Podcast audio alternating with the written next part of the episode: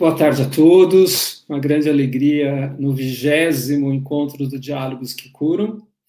A BMPP está com essa bandeira e capitaneando a divulgação científica e a cultura de paz. Quanto mais somos bem informados, melhor decidimos e nos, re, nos tornamos mais resilientes. Os temas da BMPP é a saúde mental, a imunidade e uh, a nossa resiliência. E hoje a gente tem aqui com muita honra e muita gratidão a doutora Evelyn Traina. Bem-vinda. A Evelyn é mestre e doutora pela Unifesp. Ela é professora adjunta do Departamento de Obstetrícia. A linha de pesquisa dela é perdas é, fetais, abortamento, trombofilias, diabetes e infecção na gravidez. Evelyn tem trabalhado em pesquisa, em atendimento assistencial, e vai nos contar aqui é, como tem sido a vida de uma médica, de uma mãe, de uma cientista e atendendo as grávidas e a Covid. Bem-vinda, Evelyn. O teu microfone. Obrigada, obrigada, Rubens, obrigada pelo convite, obrigada pela audiência de quem está nos ouvindo agora nessa tarde, né, de sábado. Bem-vinda, com nossa honra. Evelyn, hoje a gente, é, o tema é, é tudo que está na tua área, né? O que, que a gente precisa saber com, de gravidez e Covid.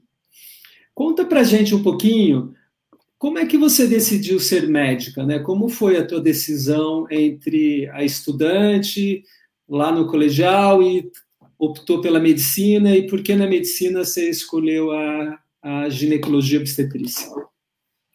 Olha, já tem tanto tempo, sabe que é tão difícil, a gente escolhe tão cedo na vida, né, que não sei se a gente tem recurso suficiente, mas enfim, eu decidi já no terceiro colegial, próximo já do vestibular, acho que talvez gostasse da área de estudo, mas eu nunca me arrependi, né? Acho que a gente vai conhecer realmente a hora que a gente começa a fazer faculdade. Nunca, nunca me arrependi da decisão na faculdade eu gostava de várias áreas, todas fundamentalmente assistenciais com paciente. Não, não gostava muito de área de imagem ou diagnóstico.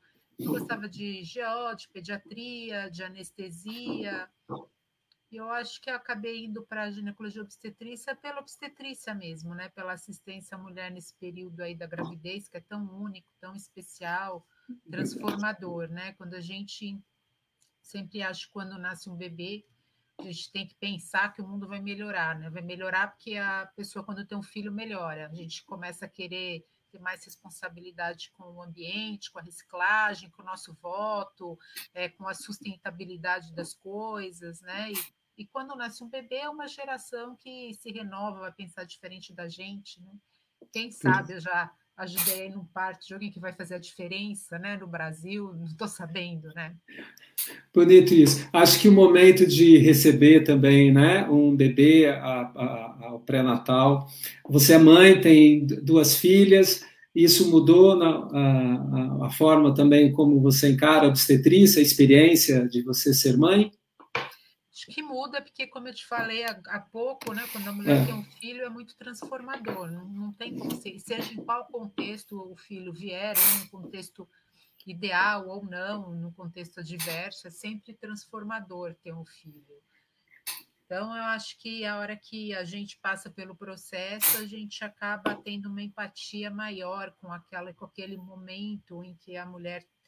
A gente entende as inseguranças que a mulher vive naquele momento, que quando a gente não passa, não são óbvias, né? Claro. É, para nós. Então, acho que mudou, mudou nesse aspecto.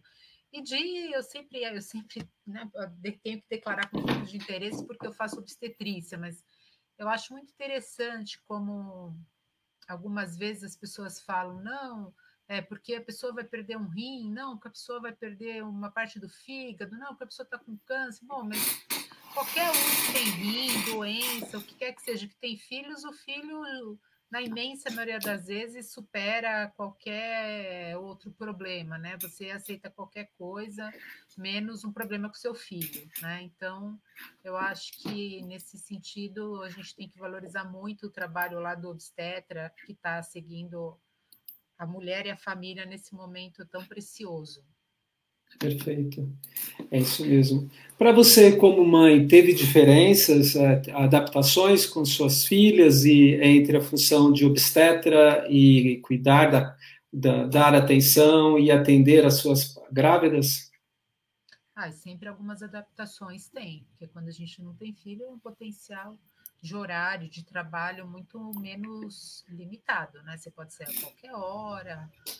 Depois você tem filho, principalmente pequeno, você precisa de ajuda de alguém para continuar fazendo as mesmas coisas. É Mas a gente se adapta, passa, os filhos crescem e também entendem, elas entendem, acham.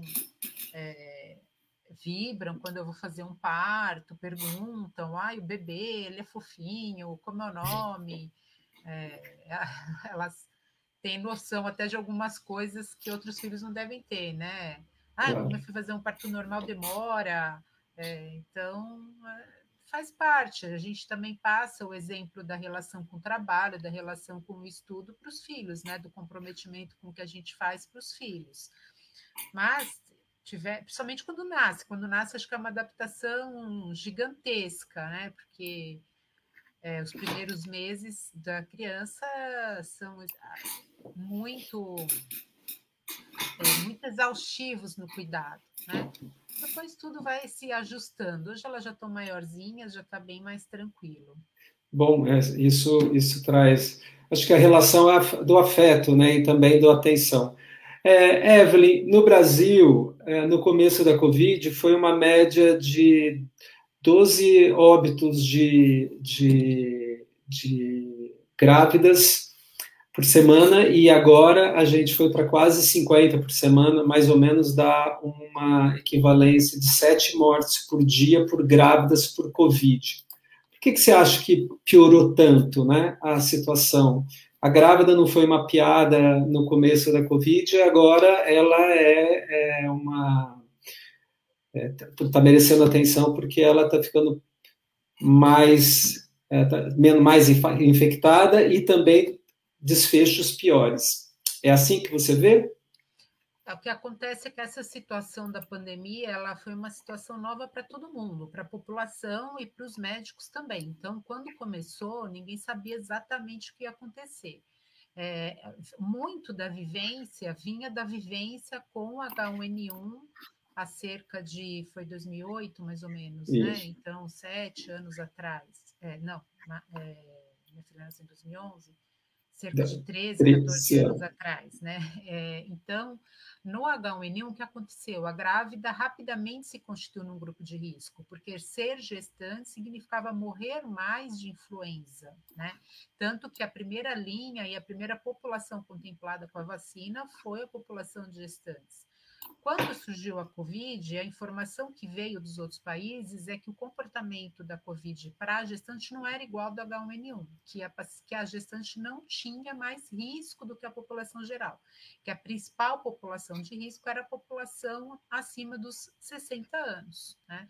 Então, é, a gente começou meio naquela sensação, mas é, sempre com a preocupação de que a grávida existem várias questões no, no, no cuidado da população gestante. No ano passado, é, realmente a gente viu grávidas gra, gestantes graves, lógico, só que esse ano foi explosivo, né? Então, muito provavelmente a gente acredita que seja pelo contexto das novas variantes que tiveram uma, um comportamento um pouco diferente na população de grávidas, né? Então, assim, cientificamente isso. É lógico que há outras questões, né? Ou seja, a pandemia está demorada, mais de um ano, então é difícil para qualquer pessoa ficar isolada, né? É, então as pessoas foram relaxando, é, o isolamento no final do ano, parecia que estava tudo bem, a gente não via tantos casos, aí todo mundo fica mais tranquilo. Bom, aí de repente surge uma variante que explode, e, e aí os serviços que tinham se estruturado, é, diminuído a capacidade, tem que, de uma forma absurda, se estruturar de novo para admitir todo, é, todo mundo. Então, é, é uma situação desafiadora para todo mundo, para quem está na assistência também. E a, então, agora, assim, a, a, preocupação com as gestantes tem crescido, não apenas porque, essa, por causa dessas estatísticas que você colocou, que realmente a gente tem visto, como também pelo impacto social de uma doença grave na gestação. Né? Não que a gente queira que qualquer população sofra ou morra, ou uma pessoa de 80 anos também não, não, se tiver 80 anos, tudo bem, não é isso. Mas a hora que uma mulher grávida de 34, 35 semanas está com uma doença grave, precisa de uma assistência, de um suporte ventilatório é, de alto, alta complexidade, precisa entubar, quer dizer, a gente tem primeiro duas questões. Eu tenho que cuidar da mãe e pensar no feto. O que, que eu faço com o feto? Eu tiro do útero, eu deixo no útero, né? Quer dizer, e se a mulher piorar e eu tirei e eu não tirei, depois ele vai piorar também? É melhor para ela eu operar ela antes da piora da doença? Ou é pior para ela eu operar antes da piora da doença? A gente não, não, não tem essas respostas, né? Fora, e assim, a mulher quando vai para o hospital, grávida de 35 semanas, muitas vezes ela deixou outro filho pequeno em casa, que tem que ficar aos cuidados de alguém, ou do, do marido, ou da avó, e que às vezes também pegaram Covid, né? A gente viu situações é, de o marido está internado, a mulher está entubada, e quem que cuida? E aí tá bom, a gente faz o parto, aumenta a prematuridade, são crianças que vão ficar um tempão na UTI, uma criança que fica na UTI, mesmo que ela saia bem, é uma criança que vai precisar de cuidados especiais, de fisioterapia, fonoaudiologia. Ou se a mãe ficar bem e for para casa, e se ela não ficar? Né? É uma desestruturação absurda da família, é um impacto social muito grande. Por isso aí que até a defesa das vacinas para as grávidas, né? não apenas porque realmente a gente está vendo que é um segmento populacional de maior risco, que tem mais chances de entubar, mais chances de admissão em UTI, mais chances de uso de droga vasoativa, como é um é, impacto social muito grande a doença grave numa gestante. É, Evelyn, um monte de perguntas que você já fez, se auto fez, foi ótimo. Vou voltar um pouquinho. Então, para a gente tem uma questão na saúde materna que a gente poderia dividir em períodos, né? O período do pré-natal, um pouco uh, e o puerpério, que entra a, a amamentação, e dentro do pré-natal, uma assist... os trimestres, né? Não sei se só para a gente ficar. Dentro dos cuidados que a gente vê, né? A primeira pergunta que você fez, achei interessante. A paciente que está grávida com Covid e com 32, 36, 33 semanas, então no, no comecinho, né, do, do, primeiro, do último trimestre, seria parto prematuro, vamos falar o parto prematuro, talvez para ficar mais fácil. É, ela se eu vejo que está havendo uma questão que está é, ligado lá no passado da eclâmpsia, que é a doença de hipertensão, de que ao retirar a gravidez poder, poder, a mulher sair do estado da gravidez poderia melhorar o estado de saúde dela. Alguns estudos mostram que até pioram. Como que tem ficado essa discussão? É, a mulher grave com Covid, a orientação do obstetra para o clínico, como está sendo feito, junto, obviamente, com o neonatologista? Como estão essas discussões? É, essa pergunta e a resposta a essa pergunta, essa resposta aí vale um milhão de dólares, Rubens. É, Quando eu sei. resolver a gravidez, né? É, o que acontece? Como você citou da pré-eclâmpsia, que é uma doença que realmente cura, cura, entre aspas, é. resolve é. o parto, e com a influenza, na, na época da influenza, quando fazia-se o parto, a mulher melhorava do quadro respiratório. E a gente traz essas informações de outras doenças, porque não tem. A gente aprendeu muito sobre Covid, mas para né, ser médico como eu, você sabe que um ano é uma doença muito nova. No, no fundo, a gente não sabe nada ainda. Né? É mas o que a gente viu na Covid é que essa, a resolução da gravidez não é sinônimo de melhora do quadro respiratório grave. Tá? Muito pelo. Nem, nem sempre isso acontece. Né? E a Covid como que é a história natural? 80% vão ter 80% dos infectados, 80, 80 a 85 vão ter quadros leves. Então, aquela pessoa que não vai precisar ir para o hospital, ela vai ter uma síndrome gripal, pode perder o olfato, sofrer um pouquinho uns dias e ok. A, a história natural da doença é essa uma porcentagem vai para um quadro moderado, que não precisa ir para o tubo, mas essa pessoa já precisa internar, e aí uns 5, 8% vão evoluir para um quadro grave, onde vai precisar de assistência respiratória. E nesse quadro grave, a resposta inflamatória do organismo da pessoa é muito intensa. Então, o vírus desencadeia uma, que a gente chama, né, em termos médicos, uma tempestade de citocinas. E essa tempestade de citocinas, que, que com, com, é, é, constitui uma resposta inflamatória exacerbada, vai deteriorando a função orgânica da pessoa, ou seja, deteriora pulmão, consequentemente função cardíaca, rim, etc. E essa pessoa que vai precisar da UTI. Bom, hora que eu estou lá com a gestante, com 30 semanas, 32, 33, num quadro grave, numa tempestade inflamatória, eu faço um parto nela, eu faço uma cesárea nela, eu estou submetendo uma pessoa que já está com uma doença grave ao estresse cirúrgico, porque a cesárea é um estresse cirúrgico. Isso. E muitas vezes esse estresse cirúrgico piora o, o estado inflamatório que ela está. Por outro lado, né, se eu falo, não, não vou operar, eu vou segurar a onda, vou dar assistência aqui para a mulher, e vou olhar o feto e vou olhar ela e esperar ela melhorar. É muito difícil monitorar o feto, saber se o feto está bem, porque a paciente está sedada, ela está recebendo um monte de remédio, eu não tenho bola de cristal para saber se ela vai melhorar em dois dias ou piorar. E se ela piorar, vou deixar o feto lá dentro. Se infelizmente vier óbito, o feto também morre, tem que antes, né?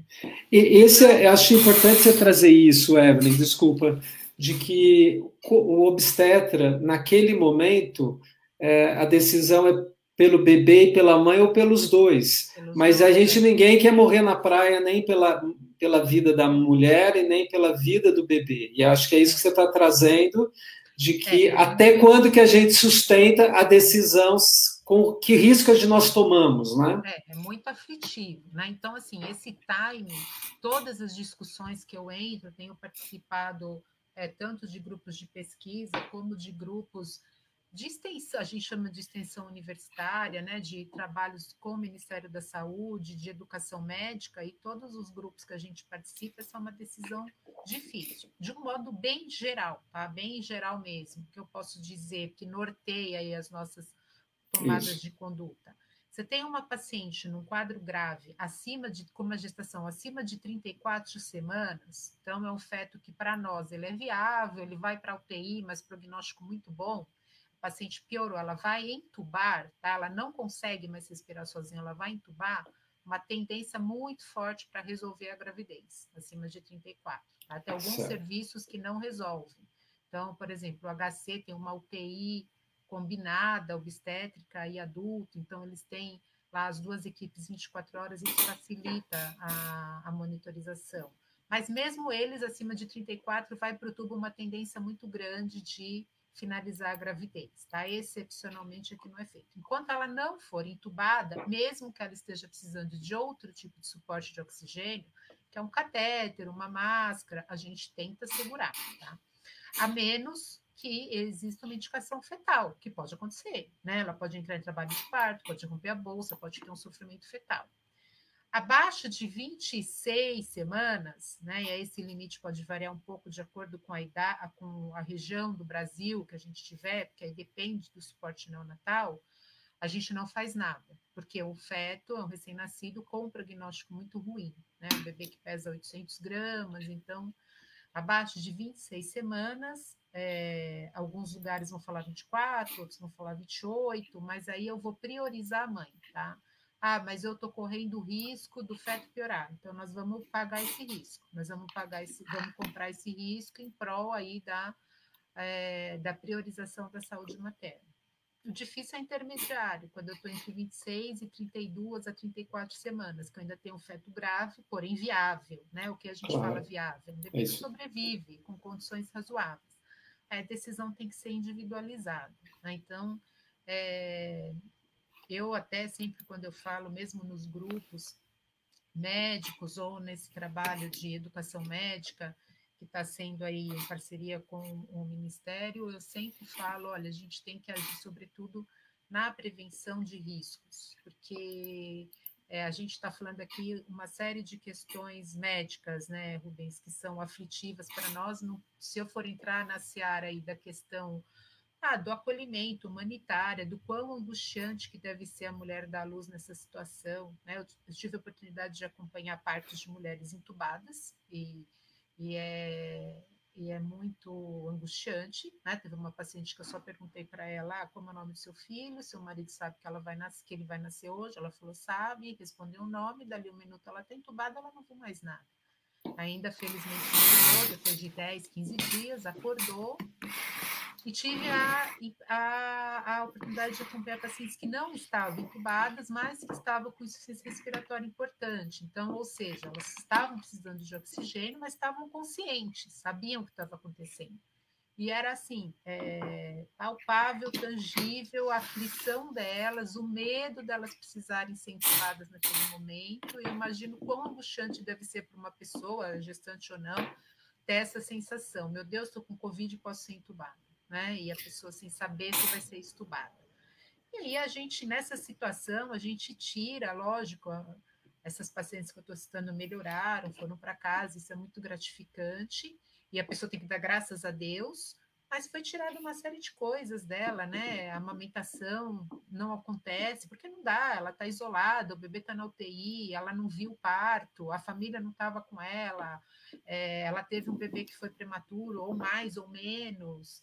É, então, é, a, o, a, a, o manejo é, desse binômio né, da mãe e do feto é muito aflitivo. Então, o que eu falo quando eu falo na quando eu falo na, nas reuniões, né, que a gente tem entrado é, diariamente com é, equipes médicas de outros lugares do país. Então, cada dia entra uma região, norte, nordeste, sul.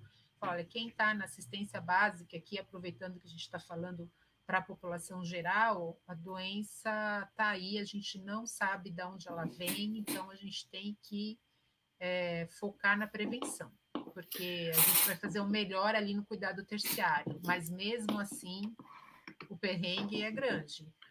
Você trouxe um, um dado importante que é, foi, foi, a primeira das questões que eu, eu me chamou a atenção da, da publicação do Lancet, é o que você trouxe além de ter o aumento do trabalho de parto prematuro, né, que é, uma é a decisão do parto, outro trabalho de parto prematuro que ela desencadeia. É, o aborto, prenheza ectópica e também a depressão. Né? Houve um aumento muito grande desse, nesse período da mulher é, no pré-natal, também pelo medo da própria Covid.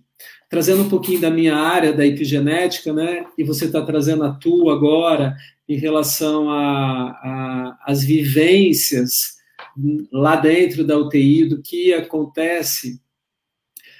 É, esse, essa mãe e este é, recém-nato, você, como que a gente também deve olhar no, num pós-Covid, igual agora a gente está conhecendo, não é? Como você avalia isso, Evelyn, da assistência à recuperação de tantos momentos que não foram vivenciados e importantes no apego, na, na vivência da mãe com o filho, da amamentação, por exemplo?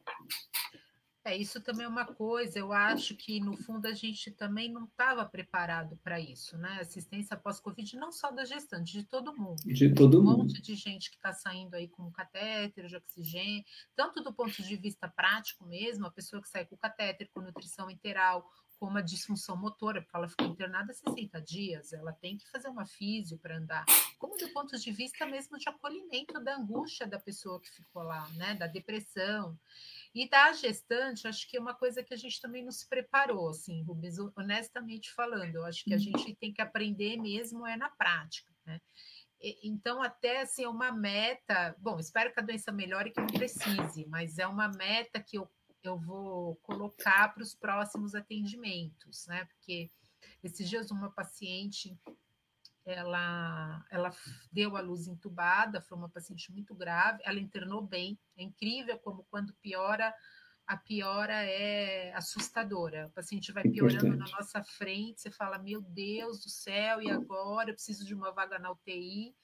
Ela internou bem, e aí depois de dois dias ela piorou, três, quatro, bom, tuba, tubo, 30 semanas, aquela angústia, cesárea. Bom, infelizmente ela melhorou, o recém-nascido também, e ela tá feliz, sabe? Tipo, eu encontrei com ela, troquei mensagem, e eu fiquei muito contente de, apesar de tudo que ela ter passado, ela tá, ela aparentemente está feliz dela ter passado por isso. Mas ela me fez uma pergunta e eu falei, meu Deus, eu, eu nunca tinha pensado nisso. Ela falou, ai, doutora Evelyn, a minha cesárea foi gravada? Se tivesse sido, eu queria ver não foi gravada, né? Eu não, eu não, nessa especificamente eu não estava lá, mas eu falei, gente, não foi gravada, não tiramos foto. É uma lacuna na vida dela, né? Tipo, ela pouco se lembra do que aconteceu antes, ela predomina dias depois.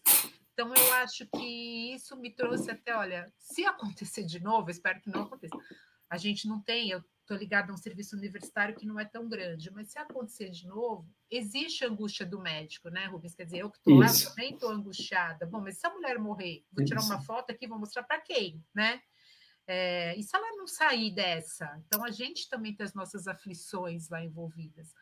Mas eu acho que é uma coisa que a gente tem que pensar. A gente não tem bola de cristal, acho que dá para dar uma humanizada nesse contexto tão árduo aí, tão, tão médico, né? Do tipo, é um de tipo de tirar uma foto para mostrar, mandar para a família que seja, né, do nascimento do bebê, que é, é um nascimento, né, gente? É confuso, é aflitivo, é assustador, mas é um nascimento, é uma vida que está chegando.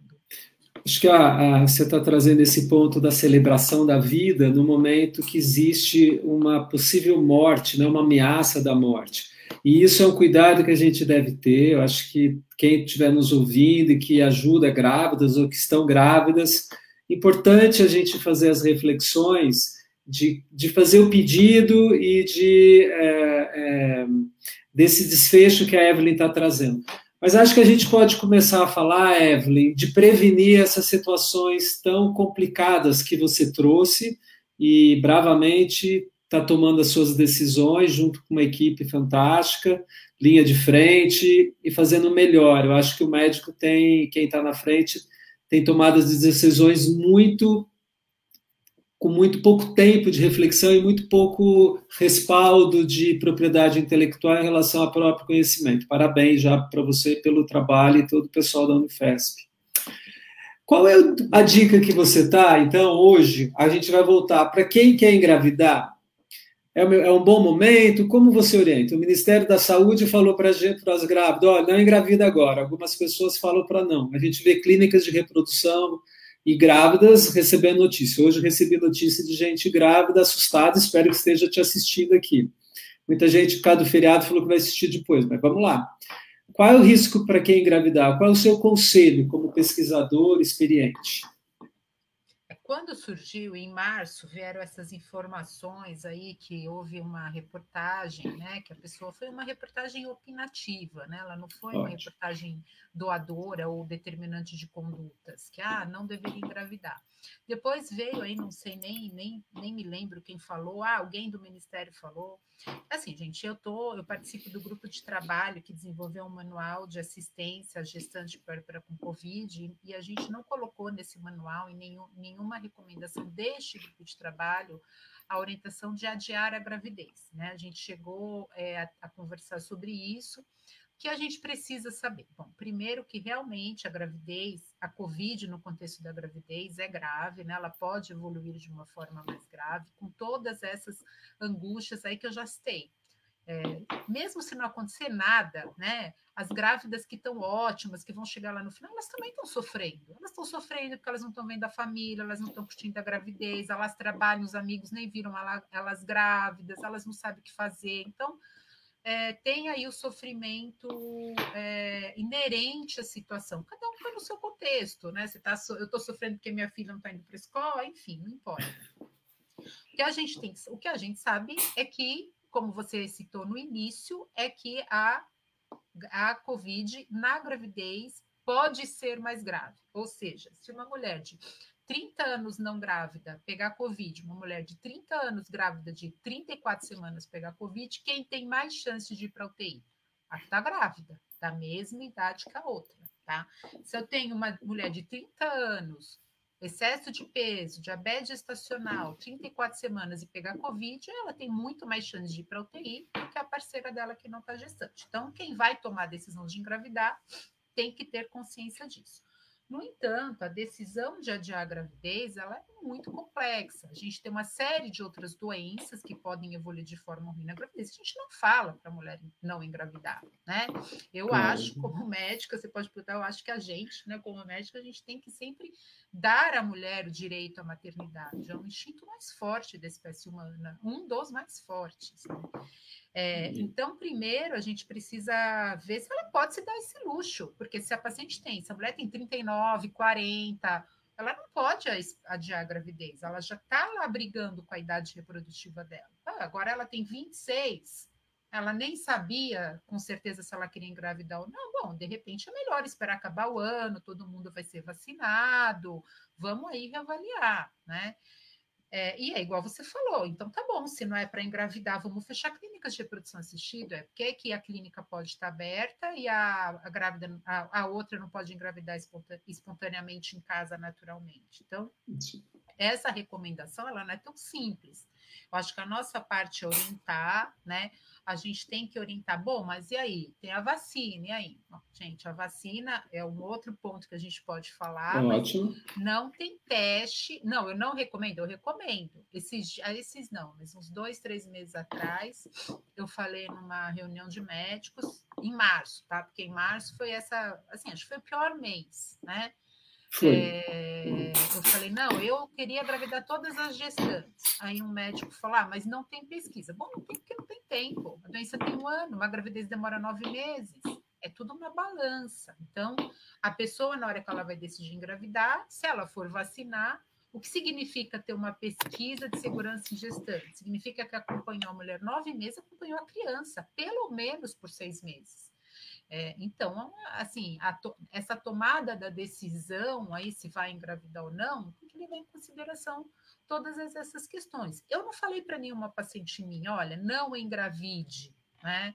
É, é, a gente sabe que ainda teremos uns bons meses de pandemia, infelizmente, não sei quantos, mas eu erro as previsões. Eu sempre acho que vai melhorar, dali a pouco o negócio piora de novo. teremos um bons, uns bons meses de pandemia, uma hora vai melhorar e a pessoa vai ter que levar em consideração todos esses fatores. Né? Ah, acho que a gente vou trazer então o tema da vacinação. A Organização Mundial de Saúde, pela esqueci o nome da médica indiana que fez o reporte, foi muito clara em, é, de que a vacinação na gravidez é mais segura, que o benefício e quanto mais precoce, mais importante. Então, a vacinação já nos primeiros trimestres, mais importante do que o segundo e terceiro, que geralmente é o que você trouxe, de que a, as doenças a, acometem mais nesse período, né, desse segundo e terceiro trimestre. Então, e que um, então, você como pesquisadora na área de infecção, com pouco tempo que tem, mas os estudos que já tem, a Organização Mundial da Saúde e a vacinação agora aqui em São Paulo aberta para todas as gestantes, né, é, com mais de 18 anos. Eu vejo as pessoas com muito medo de tomar vacina e risco para o bebê.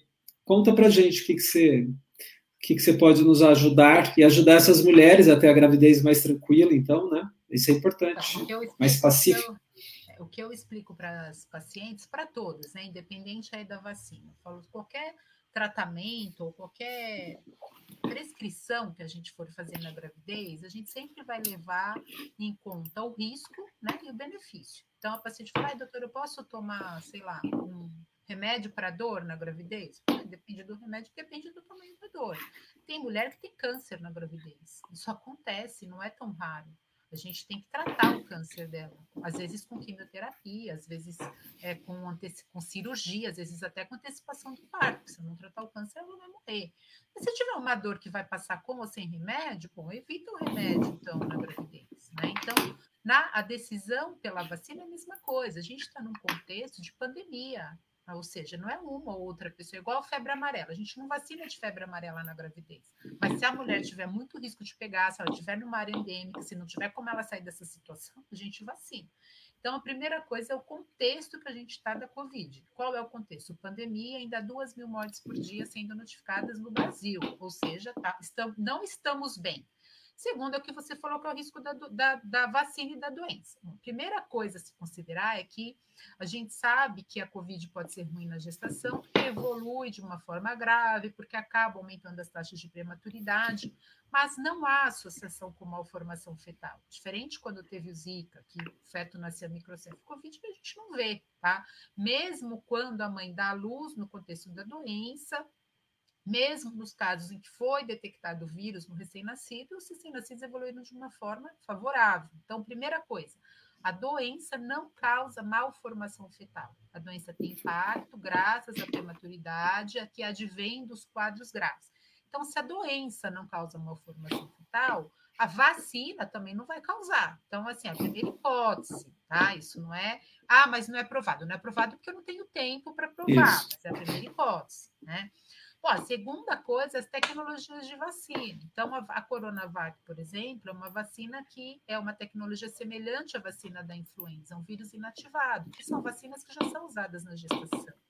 A vacina da Pfizer é um vírus com RNA, então são tecnologias seguras, né?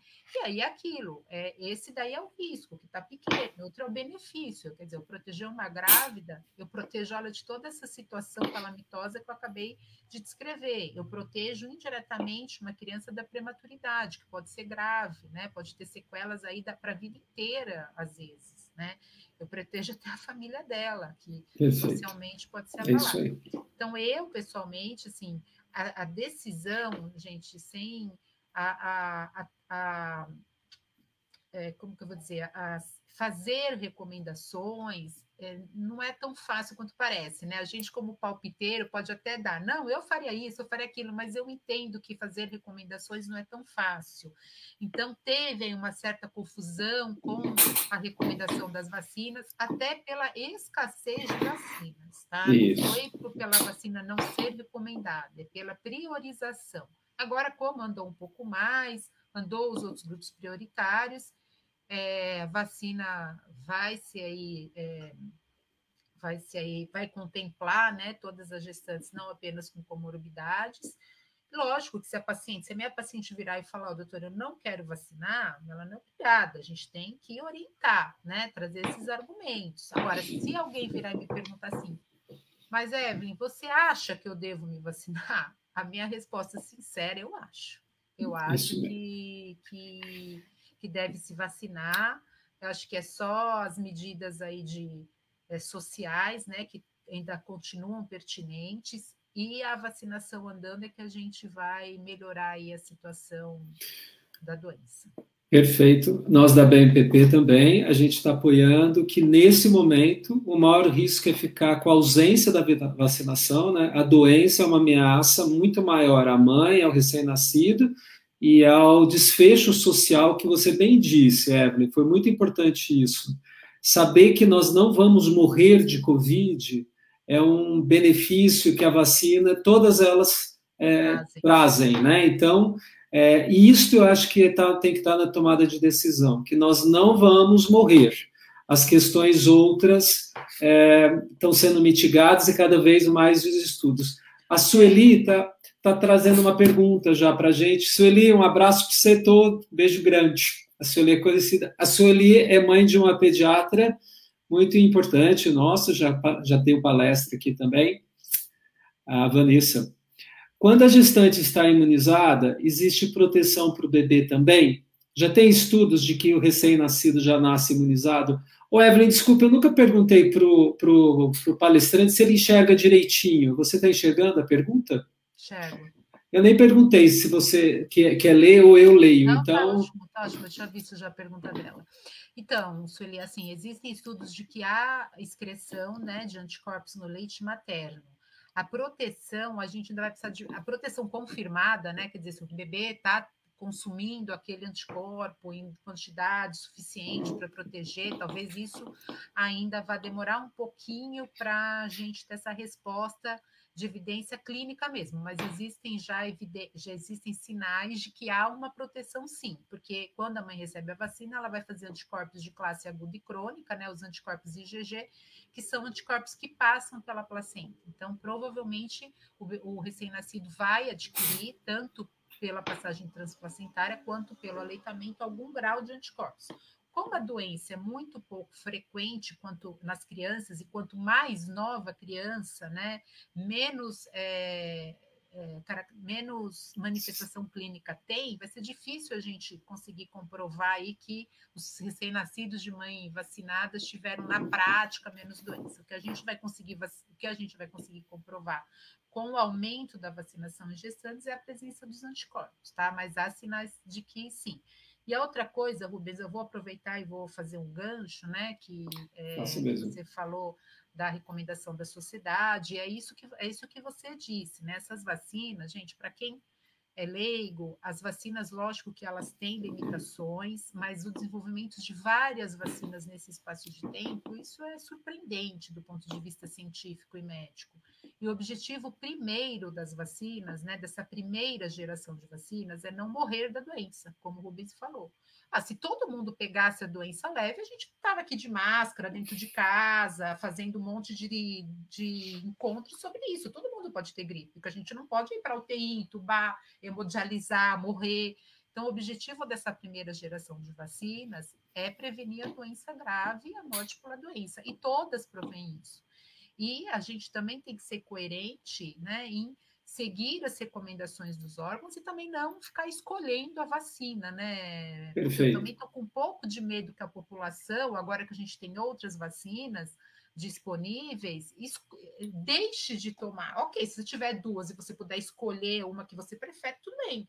Mas se você só tiver uma, não deixa de tomar ela que você queria outra, né? Porque isso aí pode significar um intervalo aí que você vai ficar doente e não sabe o que vai acontecer, porque todas as vacinas são eficazes na proteção contra a doença grave. Importantíssimo isso que você está falando. Aqui, é, no, no, na cidade de São Paulo, está é, tá sendo disponibilizada a Corona, que está sem agora, nesse momento, né? Está reservado somente para segundas doses. Acho que esse é um atalho que eu vou fazer aqui. Por favor, quem tem é, conhecidos mais velhos, Perguntem se já tomaram a segunda dose, ajuda essas pessoas a tomar a segunda dose, porque é a população mais velha que não está indo fazer a vacinação da segunda dose e é uh, e às vezes está desinformada ou são dependentes. A outra é a Pfizer, né? Que também acho que a AstraZeneca, de alguma maneira, ela, ela não, aqui no Brasil, eu acho que ela não está indicada, tá? Desculpa. É, a AstraZeneca, ela saiu da recomendação da gestante. Tá? É, é isso aí. Um evento adverso, tal. então, ela, isso. assim, gente, para a população não grávida, o risco de você ter um evento adverso da doença é imensamente maior ao risco de ter um evento adverso pela tá. vacina da AstraZeneca, tá? Mas para a população grávida, a recomendação é ou Pfizer ou Coronavac. Aí o que acontece é que elas estão recebendo Pfizer, né? Mas a, porque a Coronavac não tem, né? Mas para quem não está gestando, se a pessoa chegar lá e tiver AstraZeneca, toma a vacina da AstraZeneca. Eu mesma então, tomei AstraZeneca, tá, pessoal? Era, ah, você é, da pesquisa. da pesquisa, daí quando abriram lá o estudo, eu tinha recebido placebo e tomei a AstraZeneca assim que eles abriram que o chegamento. É. Entendi. É, tem uma condição ontem que paciente foi tá, usar e ela está pensando em engravidar. Essa é uma pergunta que a gente pode trazer.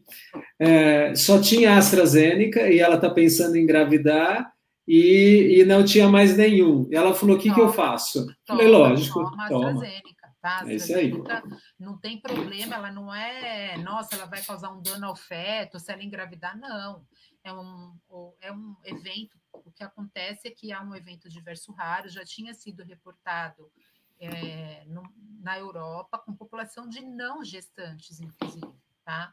E, e aí, mas isso não inviabiliza a vacina. E quando chegou no Brasil, aconteceu um evento diverso aqui e acabaram tirando da população gestantes por isso, tá? Mas poderia também ser dada. Então, é, mas eu acho que foi uma decisão sábia das recomenda do Programa Nacional Profilaxe, de né? É, uma, uma recomendação sábia. Mas para quem está tentando engravidar ou para quem está sem método contraceptivo, está contemplado pela, pelo PNI agora, neste momento, e vai lá e vai tomar, pode tomar, não tem problema nenhum. A vacina é segura. Perfeito. Então, a gente já tem algumas conclusões para quem quer engravidar. Quem quer engravidar numa faixa etária que a idade biológica te coloca como limite, por favor, vacinem e levem a sua, seus desejos em frente, mas de uma maneira segura quanto antes vacinar, mais menos risco de ter doenças, que é o que a Evelyn trouxe. A segunda, que não há todos os dados suportam que a vacinação é segura para grávidas e para o RN, porque também a gente tem um olhar reflexo para aqueles bebês que tiveram Covid né, durante o, a gestação e nasceram íntegros e saudáveis. E isso é uma manifestação importante. Esse espelhamento que você trouxe, Evelyn, eu trago muito, é muito importante isso, é muito rico isso, quando eu falo, olha, escutem, vejam também como a doença é causa na pessoa e, e, e como ela sai, porque isso já nos ajuda, nos ancora a ter mais segurança. Em relação à vacinação, quanto não depende do trimestre, segundo a OMS, quanto antes melhor. É isso que está sendo feito aqui também, é, a, a doença ela acaba evoluindo de uma forma mais grave da metade para o meio Isso. da gravidez, né? No segundo, terceiro trimestre no pós-parto. Já vou deixar é, a pergunta para você. Mas a vacina pode ser dada em qualquer trimestre da gravidez, tá? A gente até na primeira recomendação do PENIA, como ficou naquela dúvida, a gente tinha colocado depois de 14 semanas, mas isso não se manteve tá? É lógico que a mulher que está, sei lá, com oito semanas hoje, ela vai tomar vacina, mas se ela não for segunda-feira e for na outra semana, não vai fazer tanta diferença, porque está com 36, ela também nem vai ter tanto tempo, né? Então ela vai ter que correr um pouquinho mais. Mas eu acho que, não sei nos outros lugares, mas eu acho que aqui em São Paulo a vacinação, pelo que eu tenho visto as pessoas falarem, os postos estão ok, tá? Vai dar para todo mundo que está contemplado se vacinar. Às vezes acaba num dia, mas no dia seguinte já chega outro outra dose naquele posto? Eu vejo que o programa nacional o, tem, tem pessoas que estão assistindo a gente é de outros estados e tem de outros países. É, é importante de que as enfermeiras, as técnicas de enfermagem que estão muito ligadas no Programa Nacional de Imunização, elas são muito eficientes, é, é fantástico, né? A gente tem esse, esse programa, de que quando acaba, no dia seguinte, existe toda uma, uma, uma relação também afetiva às pessoas. Acho que além da educação da cidadania, acho que os nossos UBS têm essa preocupação em informar bem e orientar bem. Acho que o que precisa é as pessoas irem até as UBSs e postos e, e tomarem vacina. Explica para a gente, então, é, Evelyn, por que, que o período do segundo, terceiro trimestre, algumas mulheres no início do, do, do perpério, né, né, nos primeiros dias, elas têm a recaída ou têm, já, já têm casos mais graves. Por que isso acontece? É, porque a, na gravidez existe é, uma série de modificações fisiológicas, né? Então, óbvio que tem coisas que a gente vê, a barriga cresce, né? E tem coisas que a gente não vê, mas que acontecem, que mudam muito o corpo da mulher. Então, muda todo o sistema respiratório, o coração da mulher tem que bombear sangue para todos os órgãos dela e para um feto que pesa 2 quilos, para um útero que está muito maior do que um útero não grávido. Então, devido a todas essas modificações fisiológicas, quando a doença, quando a COVID se instala de uma forma grave, a chance de evoluir para uma insuficiência respiratória é maior, né? Então, a própria mulher grávida, ela sabe, ela está no final, ai, doutora, parece que eu tenho falta de ar, ai, eu me canso. Às vezes eu até brinco com a paciente que ela chega reclamando de um monte de coisinha que é normal na gravidez, eu falo, nossa, até parece que você está grávida, né? Ela chega no primeiro trimestre, ai, estou vomitando. Eu falo, meu Deus, parece que tem um bebê mesmo. E no final é isso aí, a respiração é mais difícil. Agora pensa, uma pessoa que não está grávida, tá? Pega Covid, ela tem uma insuficiência respiratória, ela não tem oxigênio suficiente para oxigenar o coração dela, o, o, cérebro dela, o rim dela, o tecido muscular dela. Se ela estiver gestante, além de oxigenar todos esses órgãos, ela tem que oxigenar um feto, tem que ter oxigênio para passar pela placenta, para o feto mexer, crescer, produzir líquido amniótico. Se ela está em insuficiência respiratória, como ela vai fazer isso? E o pós-parto, todas essas modificações fisiológicas, elas terminam 40 dias pós-parto. Então, esse período de puerpéria é um período ainda de, de, de volta do organismo da mulher ao que era antes, né? Fora que o puerpério é um dos períodos mais de maior risco de trombose na vida de uma pessoa, por uma defesa da espécie. Hoje a gente vai para o hospital dar luz, mas há 300 anos atrás, não, as pessoas davam a luz em casa, ainda acontece. Então, o puerpério é um período muito trombogênico que é para a mulher não morrer de hemorragia. E a Covid é uma doença trombogênica. Então, a hora que eu começo a somar fatores de risco na mesma doença, eu posso ter uma evolução pior.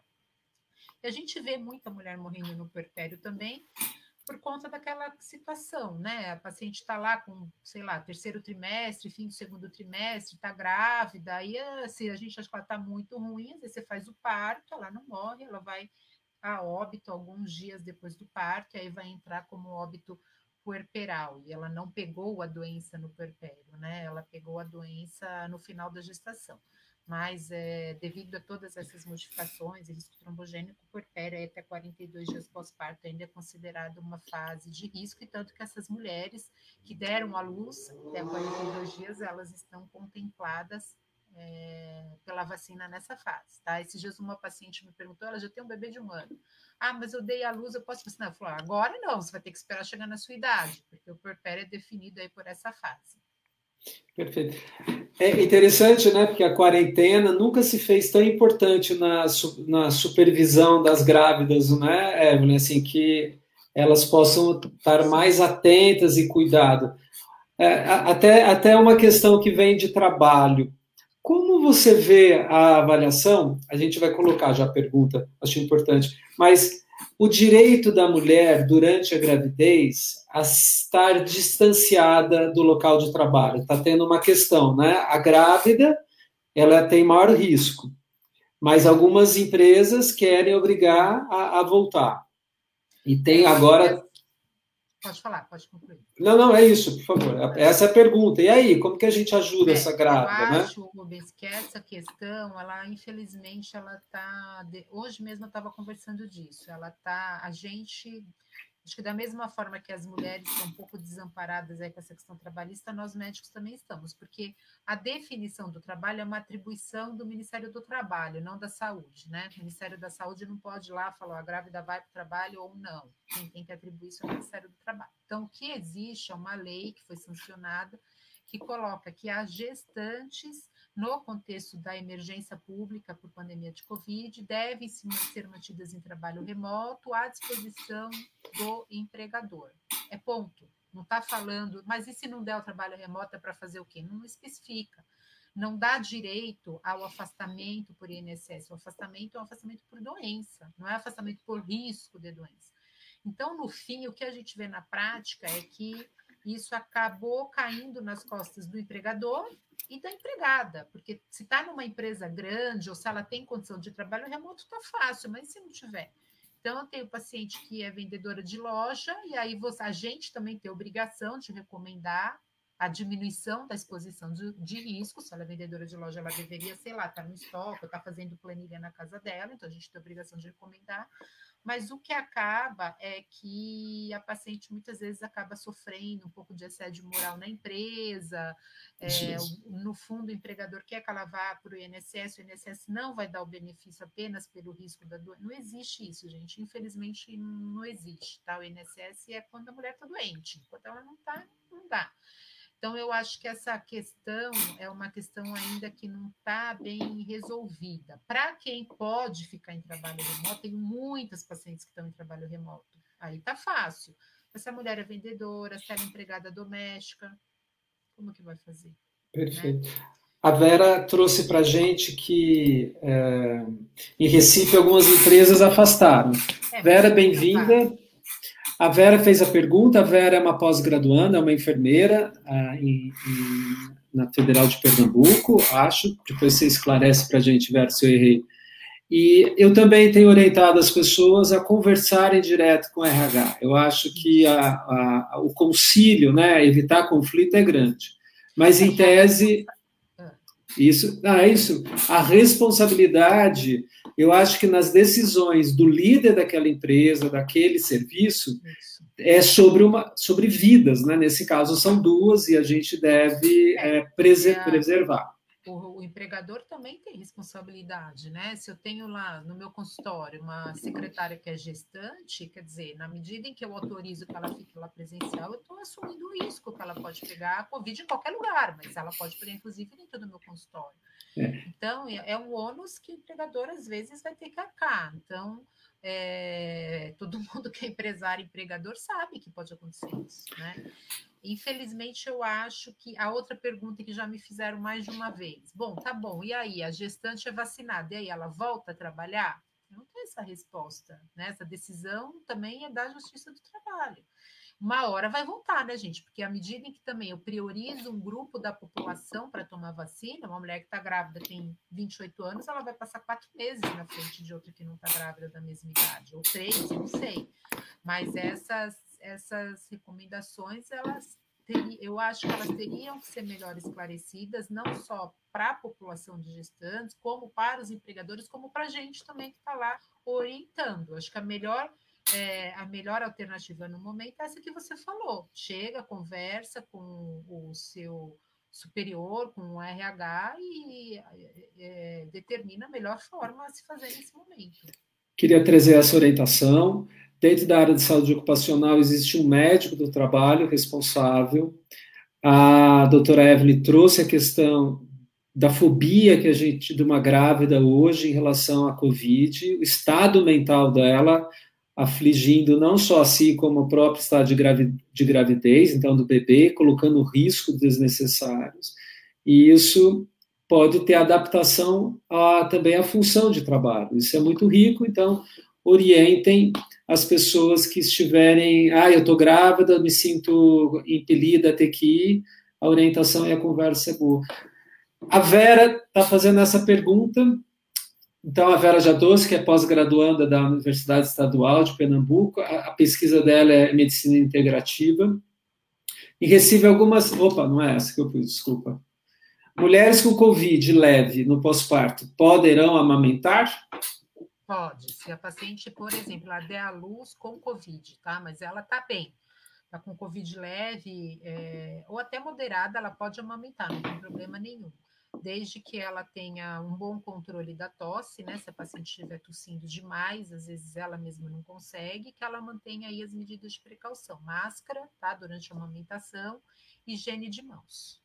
Perfeito. Ela não está grave porque ela não consegue, tá? Porque ela está, às vezes, entubada, precisando de oxigênio, recém-nascido está na UTI, só por isso. Não pela doença em si. A doença não é contraindicação à amamentação. Como estão os bancos de leite? Existe uma sobrecarga em relação à necessidade de doação? Existe. Não. não. Não. Não que eu saiba. Porque muitas mulheres que vão tendo parto e estão entubadas, é, é, o bebê já entra, de, já não passa pela nenhum tipo de, de contato materno, né? Não. Importante, né? Isso. A Januária, não sei se eu entendi a pergunta, a grávida pode tomar as outras vacinas seguindo o mesmo protocolo das outras pessoas? Ou a senhora tem uma recomendação diferente? a, a, é o mesmo protocolo da população geral. aqui no Brasil só não está tomando a AstraZeneca. A Coronavac e a Pfizer é a mesma coisa, com o mesmo intervalo entre as doses, não muda nada, tá? Não muda nada de que se ela não tivesse gestante.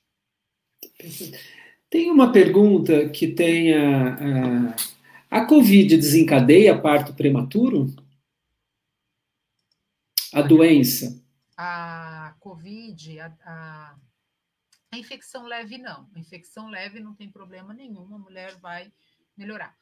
A, qualquer doença infecciosa tem uma associação com o trabalho de parto prematuro. Então, qualquer doença infecciosa pode desencadear um trabalho de parto prematuro. Independente do desencadeamento do trabalho de parto espontâneo, a doença grave tem uma associação com prematuridade por causa dessas coisas que a gente já falou.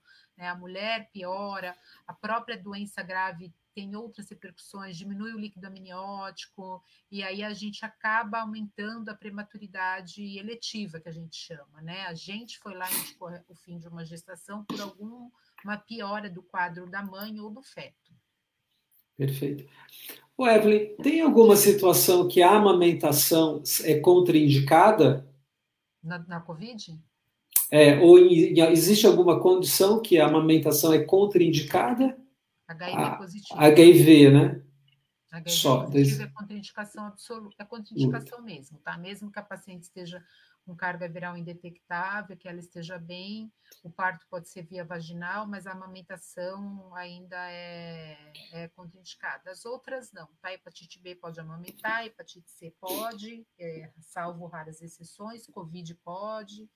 As outras doenças infecciosas, de um modo geral, não são contraindicação. Nossa. A gente trouxe, as pessoas trouxeram a, a questão de gestação agora em relação à Covid.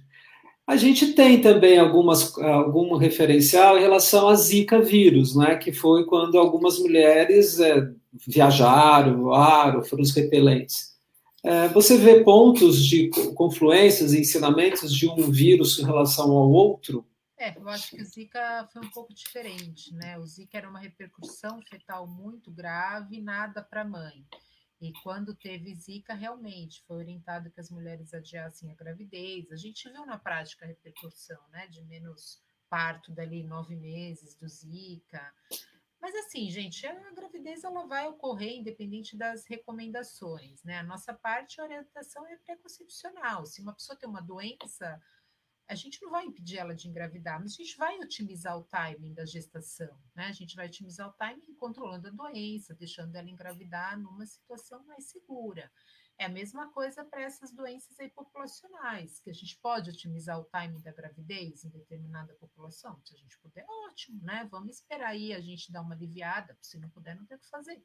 Na época da Zika, as clínicas chegaram a fechar, né? As clínicas de reprodução.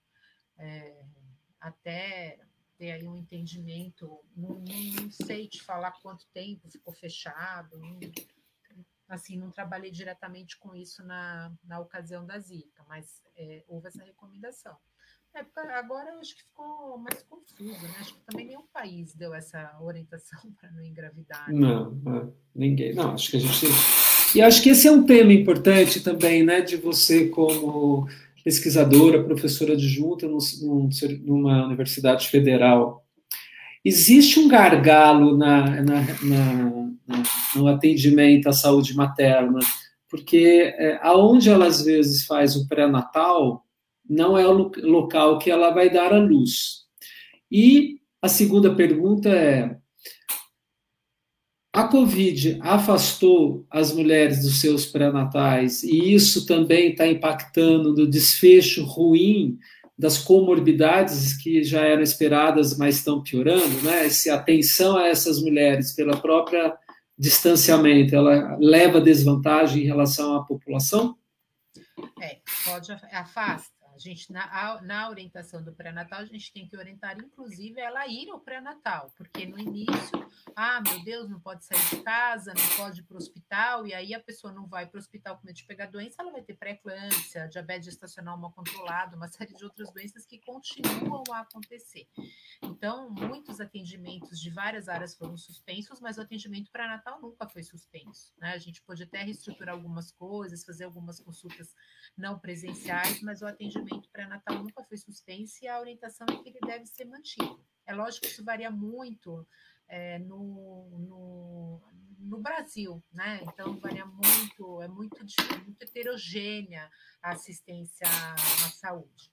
Mas a, a, eu falo também sempre, falo, olha, do mesmo jeito que a gente orienta uma série de coisas para tal, a gente tem que orientar da doença, como ela vai fazer, como pega, né? Então, Primeiro, você pode pegar de uma pessoa que está sem sintomas, às vezes elas não sabem disso, não precisa estar tá Dois dias antes já pega, então ela tem que evitar o contato com qualquer pessoa. Porque se eu encontrei você ontem e você ontem encontrou uma que tem Covid, você está transmitindo, eu pego de você.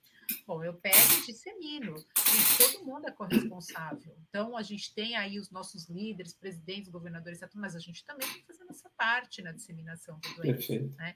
Eu tenho que ir ao médico fazer o pré-natal. E no pré-natal também tem que orientar. Bom, como vai ser no dia do parto? Ela vai entrar com alguém? Isso foram questões para nós, né? Quer dizer, ela pode ir com acompanhante, ela não pode o acompanhante não pode estar com gripe. Bom, mas e se ele tiver? Se tiver, tem que falar que ele está, leva outro. Não, não vai poder entrar o marido que está tossindo, mas vai é, levar a mãe, porque se ele estiver tossindo, está lá ao lado de outra pessoa que pode pegar e morrer, né?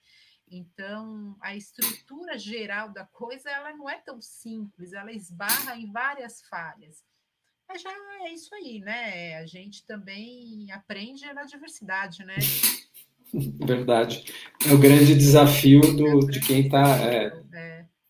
Mas deve Januário... procurar, eu vi aí a pergunta, deve procurar é. manter o pré-natal, conversar com o médico sobre as preocupações. O médico tem que identificar não apenas fatores de risco de saúde, mas fatores sociais, né? Às vezes da mulher está em casa, dela está sendo acuada por alguma situação, mas a assistência pré-natal ela é, ela continua aí na prioridade da assistência à saúde. A, Januária pergunta: tem relação de Covid e depressão? É, como você tem observado? Na realidade, é, você trouxe no começo relatos importantes que por si só já são depressivos e deprimentes em relação ao que a Covid trouxe. Já tem relações é, específicas? Ah, tem, né? Tem relação. Eu tenho que dizer que eu não conheço especificamente na, nenhum dado é, exato sobre o número de pessoas aí que vão desenvolver depressão depois do Covid. Eu não conheço esse dado científico, tá? Mas é a recuperação da doença, aquilo que a gente falou, ela é longa, é, o reajuste aí, no caso da gestante, né? O reajuste, chegar em casa, a criança tá lá e ela não, ter perdido todo esse time. Eu acho que isso foi uma, uma coisa que o serviço mesmo vai ter que aprender na marra, né? Tanto de grávida como de outras pessoas serviços talvez não tenham estrutura para acolher todo mundo, mas gente, acho que depois que você passa por uma situação dessas, eu pessoalmente acho que tem duas saídas. Ou você deprime mesmo, e aí é terapia e remédio, ou sei lá, você ressignifica a vida de uma tal forma que se sai melhor do que antes, né? Porque. Resiliência. É, eu acho que tem gente que encara dessa forma, né? Uma das pacientes, ela falou, ai, doutora, eu fiquei olhando a idade de não sei quem, a minha, nossa, que susto ressignifica a vida, né? Falar, passei por isso estou aqui. O Evelyn, quais são os sintomas que famílias deveriam ficar atenta em relação a uma depressão pós-parto, né, como perperal, mas que está ligado a, a, Quais são os sintomas? Eu acho que o que, que chama atenção para pra, as pessoas para falar, acho que é hora melhor agora da gente buscar ajuda, remédio e tal, né? Traz esse aviso. O pós-parto é muito associado a distúrbios de humor. Tem até uma síndrome que a gente chama de blues puerperal, que é dita como normal, que é aquele estado meio não é uma depressão, mas é um estado meio introspectivo, a vida muda muito, e é muito comum esse relato. O que, que eu costumo orientar as pacientes e os familiares? Bom, se a pessoa estiver meio que chorando à toa, ela estiver meio que manifestando uma insatisfação sem motivo, mas ela está conseguindo executar as tarefas dela diárias, né, de autocuidado, de cuidado com o recém-nascido, muito provavelmente deve ser um estado normal, tá? Hora que a pessoa, que a mulher para de executar as tarefas, principalmente o autocuidado, o cuidado com o recém-nascido, ou seja, ela não consegue mais levantar da cama, tomar banho, fazer aquelas coisas que ela precisa fazer para se manter viva, né? E cuidar do recém-nascido, mesmo que aquilo represente um cansaço, ela não está pegando a criança, ela não está se importando se a criança está chorando ou não comeu, aí eu acho que tem alguma coisa de errado, tá? Então, é a paralisação da atitude, né? Isso. E a outra coisa é o timing, né? Porque esse blues, você perguntou, ah, quando eu tive filho, eu fiquei meio, meio maluca nos primeiros dias, a gente fica muito mexida, mas passa, né, gente? Então, quando a mulher, eu sempre, quando é paciente, eu sempre tento fazer uma supervisão mais próxima. Então, se eu estou percebendo que a mulher está meio lábio, está meio. Às vezes eu ligo, mando mensagem, falo para voltar. Geralmente, no final do primeiro mês, ela já está saindo sozinha desse processo, tá? Se ela estiver paralisada, ou se passou um mês, 40 dias, ela não saiu sozinha do processo, né? Ela não identificou, ah, acho que eu fiquei meio deprimida, mas agora eu estou bem talvez aí seja o momento de, de procurar ajuda. E cuidado que nem sempre ela, a mulher fala, né? A mulher não Isso. consegue, porque é vergonhoso para a mulher, né? Então, tá tudo bem, ela tá saudável, o bebê tá bom, então ela pegou Covid, ficou mal, aí ela tá lá em casa, olha, deu tudo certo, tá todo mundo falando, mas tá tudo bem, e ela tá triste, mas não é consciente. Então, ficar atentos para esses sinais aí é, de alerta que eu costumo dizer que é é isso, é principalmente a paralisação com os cuidados mais importantes da vida dela, que é o bebê e ela mesma, né? Perfeito. Tem umas alterações de sono, uma certa displicência quando agrava, né? Que é a psicose, quando a pessoa ela avançou no que você disse e, e nos estados de pós-Covid que a gente vê, tem toda também uma certa paralisia biológica pelas sequelas, né?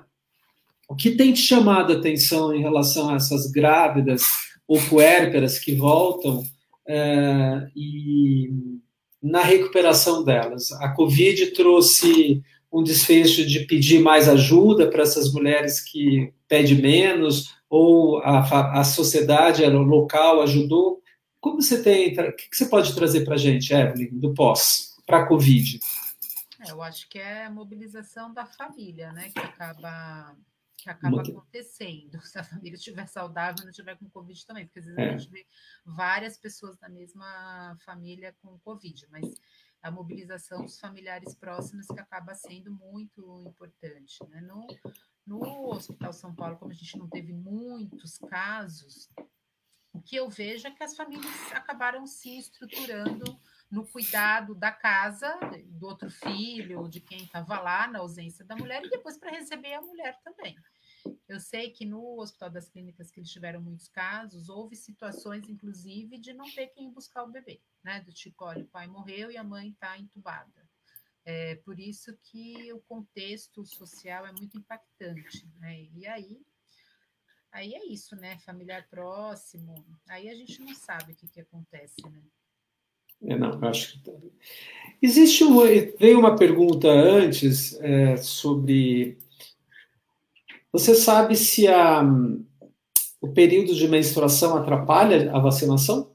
Não, não atrapalha em nada. Pode não atrapalha em nada. Pode Perfeito. vacinar em qualquer momento. E a vacinação interfere com a fertilidade ou causa esterilidade? De forma alguma. O que causa esterilidade é se a pessoa ficar doente grave, morrer na UTI, aí é isso aí, não procria mais. Perfeito! Não, não interfere em nada com a fertilidade. Olha, pessoal, a Evelyn é bem enfática, então é isso. A vacina é bom para tudo e evita o, o, mal maior, né? Evelyn, é, a gente tem um, um perfil da população da, de, de do óbito materno no Brasil, Não sei se eu vou conseguir colocar para você, mas é, é, uma mulher da cor preta mora na área periurbana, é, sem acesso ao programa de saúde familiar e mora a 100 quilômetros do hospital de referência.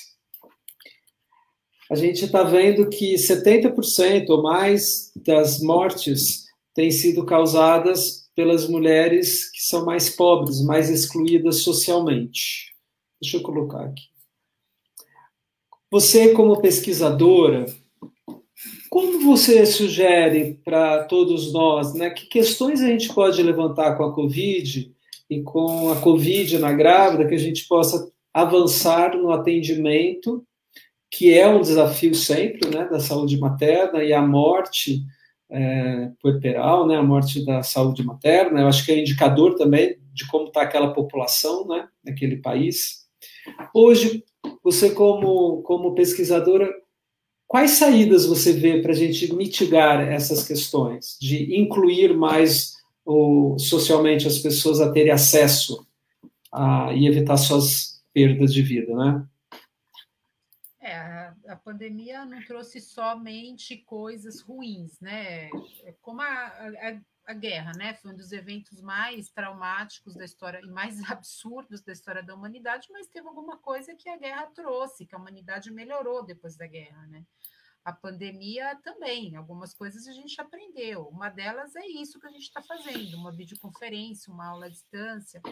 E o que a gente vê também, né, Rubens, lógico, se a gente for olhar o sistema privado, em muitos lugares muito bem estruturado, mas o SUS, ele é capaz, quando bem organizado, de dar uma assistência muito adequada à saúde. E a Covid mostrou isso, né, que a estruturação do SUS, o Hospital das Clínicas, é, que dispôs de um monte de leitos, né, para Covid, mesmo o Hospital São Paulo, que é um serviço pequeno, 90, 80 leitos, com assistência boa, né, assistência que os pacientes precisam. Então, o que o sistema precisa é se estruturar é, nas suas várias esferas de complexidade, né, primária, secundária, terciária, direcionar os pacientes de uma forma adequada para que esse paciente que você citou, na hora que ele precisa, ele chegue no serviço terciário.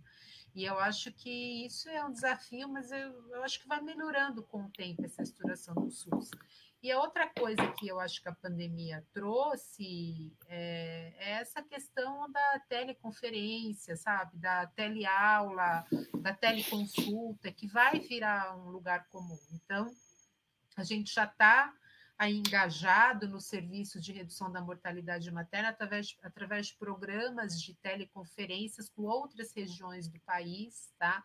Tem um programa que também é, não sei se já está vigente ou se está ainda em andamento, que é a instalação de tele-UTIs, então, ou seja, o plantonista da UTI lá do sertão do Tocantins, está difícil para o, o caso, ele vai entrar diariamente e falar com o plantonista daqui do Hospital das Clínicas para discutir o caso e ter uma tomada de condutas mais, é, mais embasado. Então, acho que nesse aspecto a gente vai ter um fortalecimento dessas redes, né?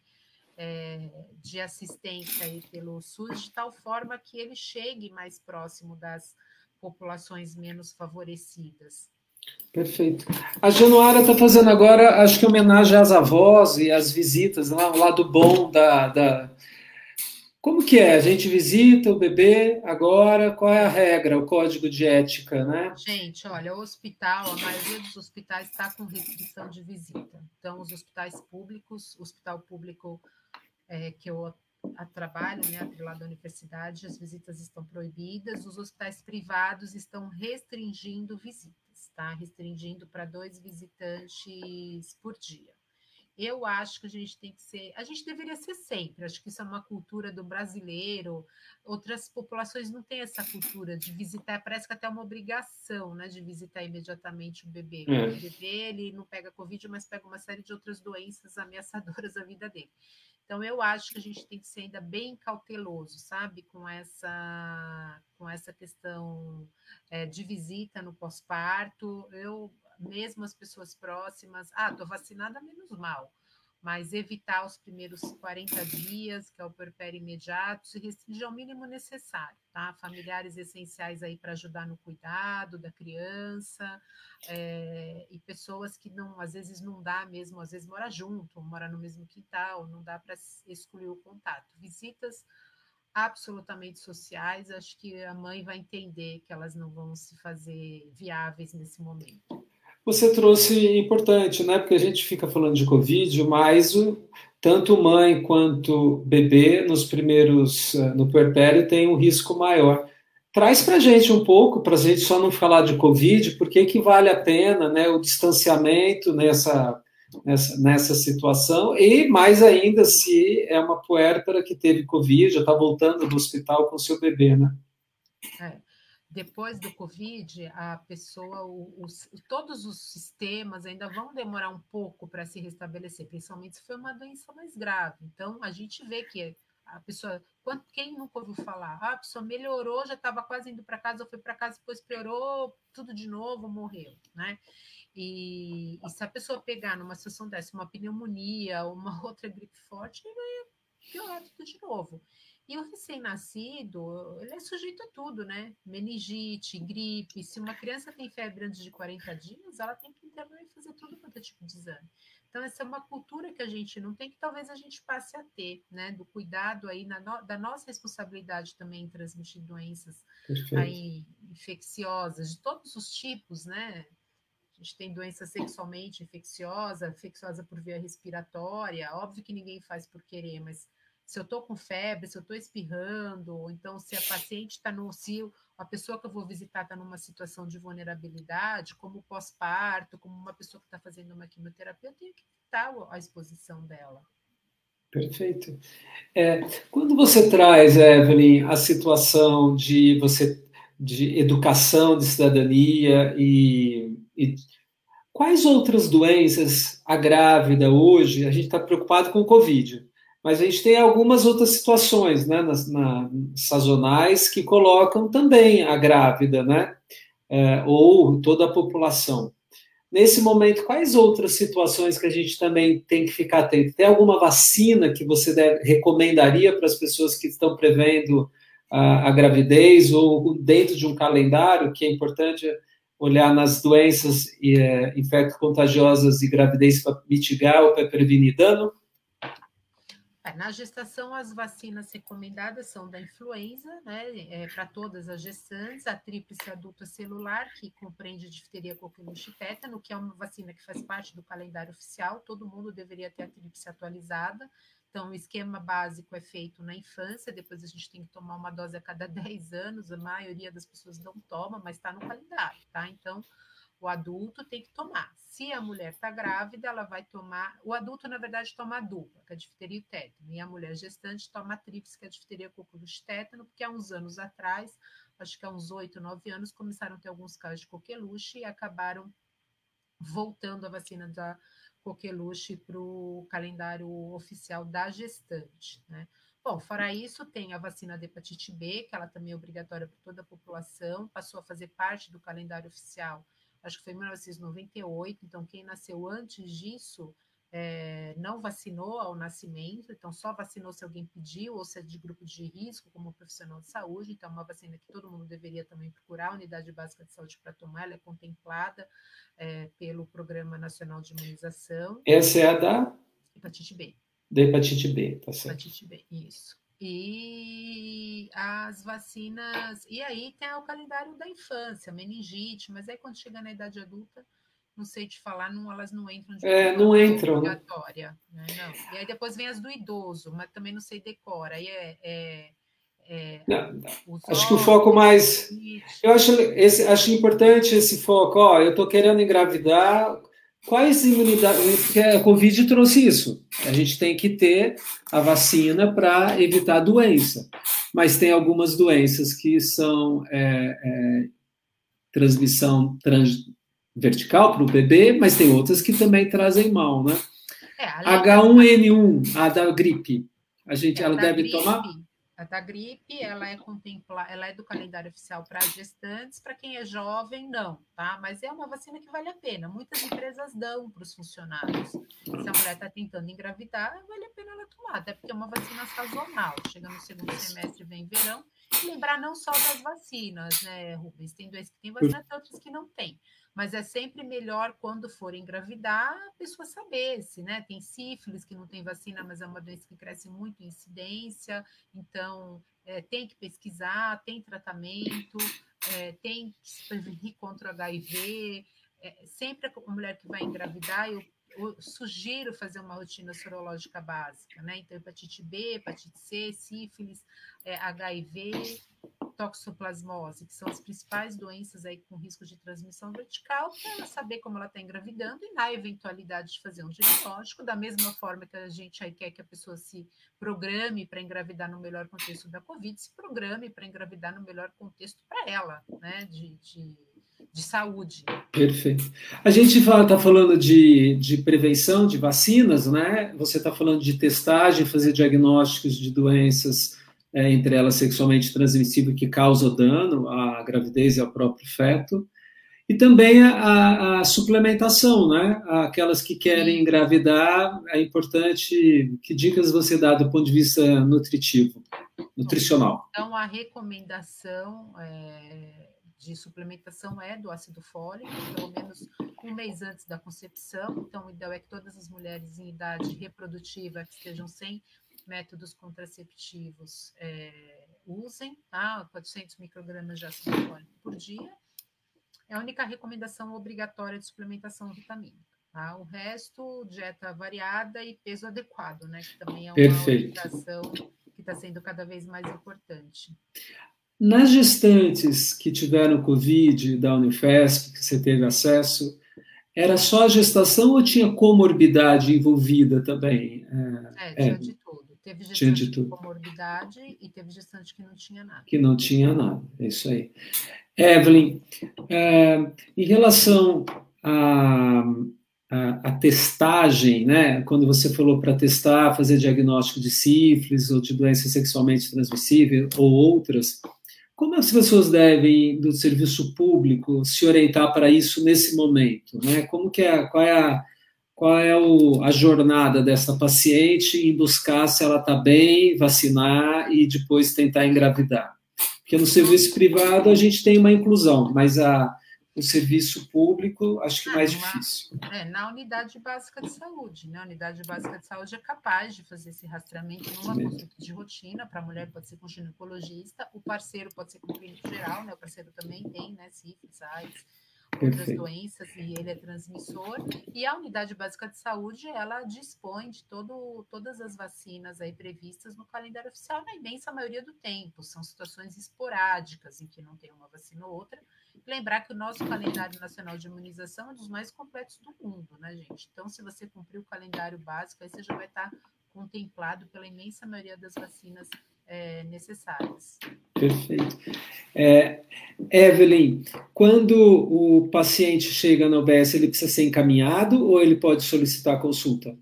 Não, não, ele pode solicitar consulta. Ele pode solicitar. básico, ele pode solicitar. Ele precisa ser encaminhado para um serviço secundário ou terciário. Então, se o paciente quiser chegar lá, tá no meu ambulatório específico, vai um ambulatório de aborto de repetição, Lá no Hospital São Paulo, especificamente, é até aberto, ele até consegue ir, mas geralmente no serviço terciário, ele precisa ser referenciado de um serviço primário. Perfeito. De atenção básica, né? A gente está chegando quase ao final, então, se alguém tiver mais alguma pergunta, a gente está encerrando. Queria, Evelyn, que você, como pesquisadora, né, falasse um pouco do que você está desenvolvendo e engajar as pessoas uh, para a vacinação então, vou deixar para você falar suas, suas recomendações e aí depois a gente queria fala do teu trabalho. Acho que o que é a trombofilia, o que é o abortamento precoce, as doenças infectantes, né? Acho que muito rico as pessoas saberem o, o, o nível de trabalho, é, de dedicação que você e toda a equipe do departamento, mas que para trazer isso num recurso de propriedade que traga uma contrapartida social, e é essa que você está aqui, trazendo paz na nossa para as pessoas, passando uma informação confiança e falando para as pessoas vacinem, não tenham medo, engravidem dentro do, da medida, poupem um pouco, se for possível esperar, e grávidas fiquem distante do trabalho, se organizem. Isso é muito importante. Palavra com você agora. Não, o aborto de repetição, assim, foi originalmente minha linha de pesquisa principal, né? São, eu atendo no ambulatório de aborto de repetição já há muitos anos, são pacientes que têm perdas gestacionais repetidas, duas ou mais perdas, ou precoces, que a gente fala até 12 semanas, ou tardias, de 12 a 20, ou até óbitos fetais, é, sem causa, que a gente acaba investigando, tá? O ambulatório ele é aberto, como eu te falei, pode, vem pacientes referenciados de outro serviço, mas se a paciente precisar, ela também consegue entrar no serviço. E dos ambulatórios da obstetrícia, esse é o único ambulatório onde a gente atende pacientes não gestantes, tá? As outras são atendidas na ginecologia, porque lá, se eu te, tenho uma mulher que não está grávida, mas que já teve duas ou mais perdas, ela vai ser acolhida para a gente investigar e otimizar, e da mesma forma como a gente está falando da Covid, a gestação dela. Há menos tempo eu comecei a fazer parte, depois que eu virei professora, né, eu comecei a fazer parte do ambulatório de infecção, onde a gente tem pacientes com HIV, sífilis, toxoplasmose, e como com o surgimento da Covid, eu acabei aí é, encabeçando a assistência das mulheres que chegaram ou que procuraram o Hospital São Paulo, e não só o atendimento, como a organização dos fluxos, que parece fácil, mas é muito complicado, né? Porque a gente tem que pensar no fluxo da paciente que está com suspeita da doença, que está com confirmação, e no fluxo das outras pessoas que vão continuar precisando vir a um grande hospital para se tratar das mais diversas doenças. E aí aquilo, né? Eu acho que quando a gente a gente acaba trabalhando bastante, mas também traz uma sensação de você não estar tá correndo paralelo, mas estar tá correndo aí junto de alguma forma. É, é, contribuindo aí para o melhor, para a melhor passagem desse período aí tão turbulento, né? E tão, tão novo que foi essa pandemia, essa pandemia e que a gente nunca achou que fosse viver isso. Agora, eu acho que a situação de crise elas trazem o melhor e o pior do ser humano, né, Rubens? Enquanto Verdade. tem muita gente que se utiliza aí das, das angústias por benefícios próprios, tem muita gente trabalhando é, para melhorar a sociedade, para ajudar a sociedade, para passar pela pandemia nas mais diversas esferas, né? Tanto lá em cima na política, como aí nas bases do atendimento, tem muita gente trabalhando para o negócio dar certo e, é, apesar de árduo, também é, é, gratificante, né? E eu acho que isso vai deixar um gancho, como eu te falei, para a gente agir em outras esferas de assistência à mulher, de mortalidade materna e conseguir atingir um público que talvez antes a gente não atingisse, né? É, é um aprendizado, tudo, tudo, toda essa pandemia é um aprendizado, nem sempre a gente acerta da primeira vez, a gente tem que fazer vezes, umas duas, três, para a gente ver que está dando certo. Na pesquisa, tem algumas pesquisas que eu tenho participado, tem uma que é com análise das placentas das pacientes que deram à luz no contexto da doença, para comparar se o vírus tem alguma ação em pontos específicos da placenta, comparado a mulheres é, que não tiveram o vírus. Estou é, participando de uma pesquisa multicêntrica com vários centros, vários hospitais do Brasil, que é epidemiológica, né, para ver o, os dados mesmo, agora vai começar um outro braço para ver exposição, vacina, etc., e também das ações é, de extensão universitária, que é essa educação para outros profissionais, elaboração de um manual que possa servir como consulta e guia, né? Porque a informação hoje ela é muito fácil, porém ela é confusa, porque ela vem de todos os lados. Então, é a nossa responsabilidade com uma informação é, sólida também é importante. Então, é mais ou menos isso, né? Eu espero que tenha mais alguns meses de trabalho e que depois a gente vai poder juntar tudo, eh, viver mais tranquilo e ver o que, que a gente trouxe dessa confusão toda. Já está convidadíssima para trazer os desfechos para cá. É, Evelyn, eu pessoalmente, em nome da BMPP, quero agradecer a sua didática, seu brilhantismo, sua sua, seus ensinamentos, como diz aqui a Vera, né? Estou colocando as palavras bem bacanas. Então, é, Eu acho que é um momento de maiores dilemas na vida das pessoas. Você contribuiu muito com esse país, tem contribuído com na assistência, na pesquisa. Então, que isso reverta para você, para sua família, mas para todos, trazendo paz, saúde. O próximo encontro a gente vai ter os ritmos biológicos e a saúde do professor, vai ser a Vânia da Almeida que vai vir falar.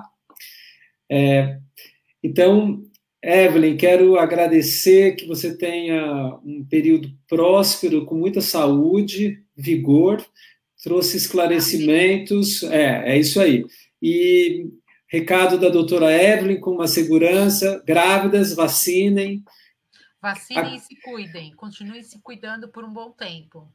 E aquelas que estão com, precisam de apoio para a saúde mental, que estão não só por conta do parto, mas estão se sentindo restrita, converse com seus médicos e, e, e trazem é, esse medo, as angústias. É um período difícil, desafiador, mas a gente pode amenizar e mitigar para que seja um momento menos doloroso e a Evelyn trouxe isso tão bonito, né? Que a gente celebra a vida. A obstetrícia traz isso, sempre uma nova vida e prosperidade. Muito obrigado, Evelyn. Foi ótimo.